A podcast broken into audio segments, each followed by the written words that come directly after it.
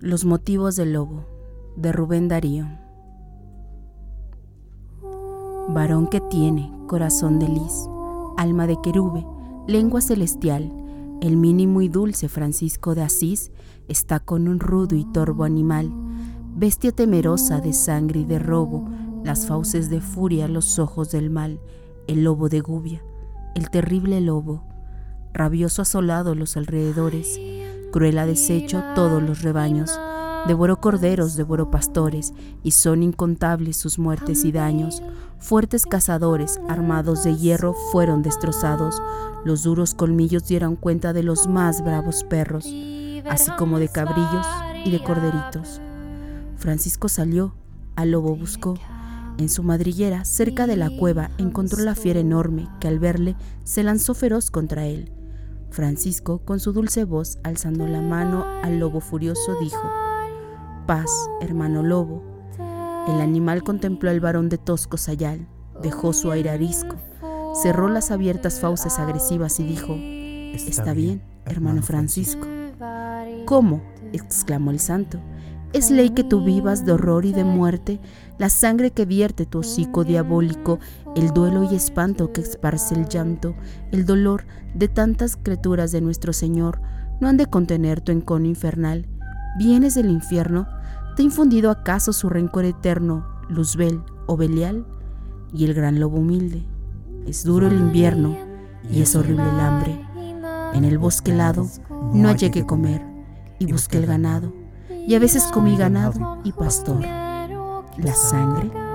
Yo vi a más de un cazador ir sobre su caballo, llevando el azor al puño, o correr tras el jabalí, el oso o el ciervo, y a más de uno vi mancharse de sangre, herir, torturar de las roncas trompas al sordo clamor de las criaturas de nuestro Señor.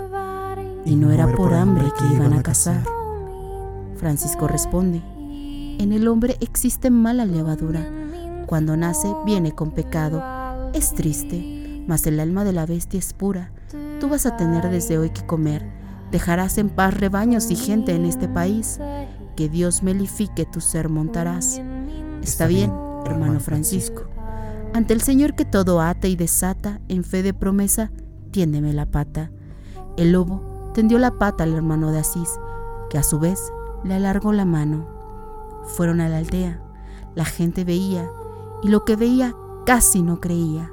Tras el religioso iba el lobo fiero, y baja la testa quieto le seguía, como un can de casa o como un cordero. Francisco llamó a la gente a la plaza y ahí predicó y dijo, He aquí una amable casa, el hermano lobo se viene conmigo, me juró ya no ser nuestro enemigo y no repetir su ataque sangriento vosotros, en cambio, daréis su alimento a la pobre bestia de Dios.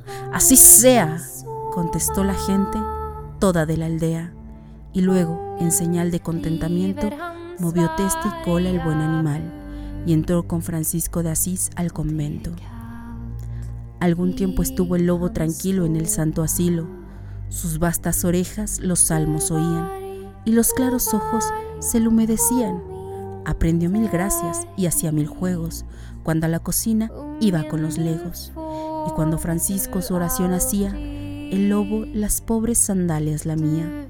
Salía a la calle, iba por el monte, descendía al valle, entraba a las casas y si le daban algo de comer contento estaba y manso comía. Mirábanle como un manso galgo. Un día, Francisco se ausentó y el lobo bueno, el lobo dulce, el lobo probo, desapareció.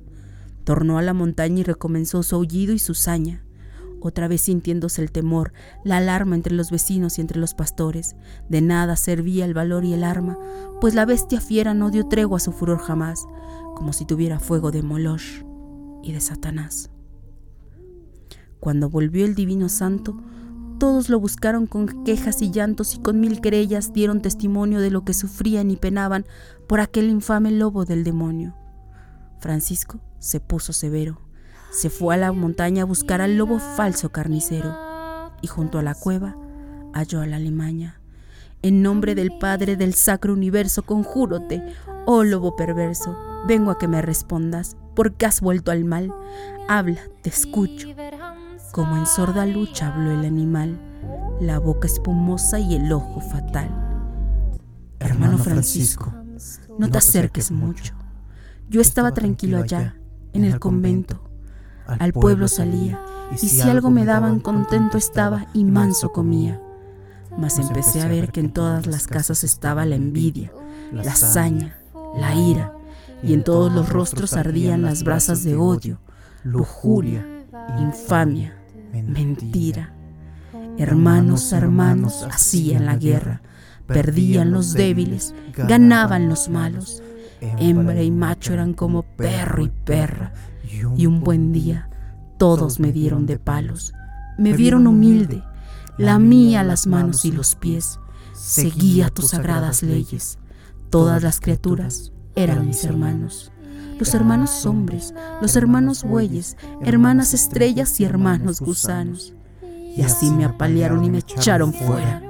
Y su risa fue como un agua hirviente, y en mis entrañas revivió la fiera, y me sentí lobo malo de repente, mas siempre mejor que esa mala gente. Y recomencé aquí, a me a defender y a me alimentar, como el oso hace, como el jabalí, que para vivir tienen que matar. Déjame en el monte, déjame en el risco, déjame existir en mi libertad. Vete a tu convento, hermano Francisco. Sigue tu camino y tu santidad. El santo de Asís no le dijo nada. Lo miró con una profunda mirada y partió con lágrimas y desconsuelo. Y habló al Dios eterno con su corazón. El viento del bosque llevó su oración que era, Padre nuestro que estás en los cielos.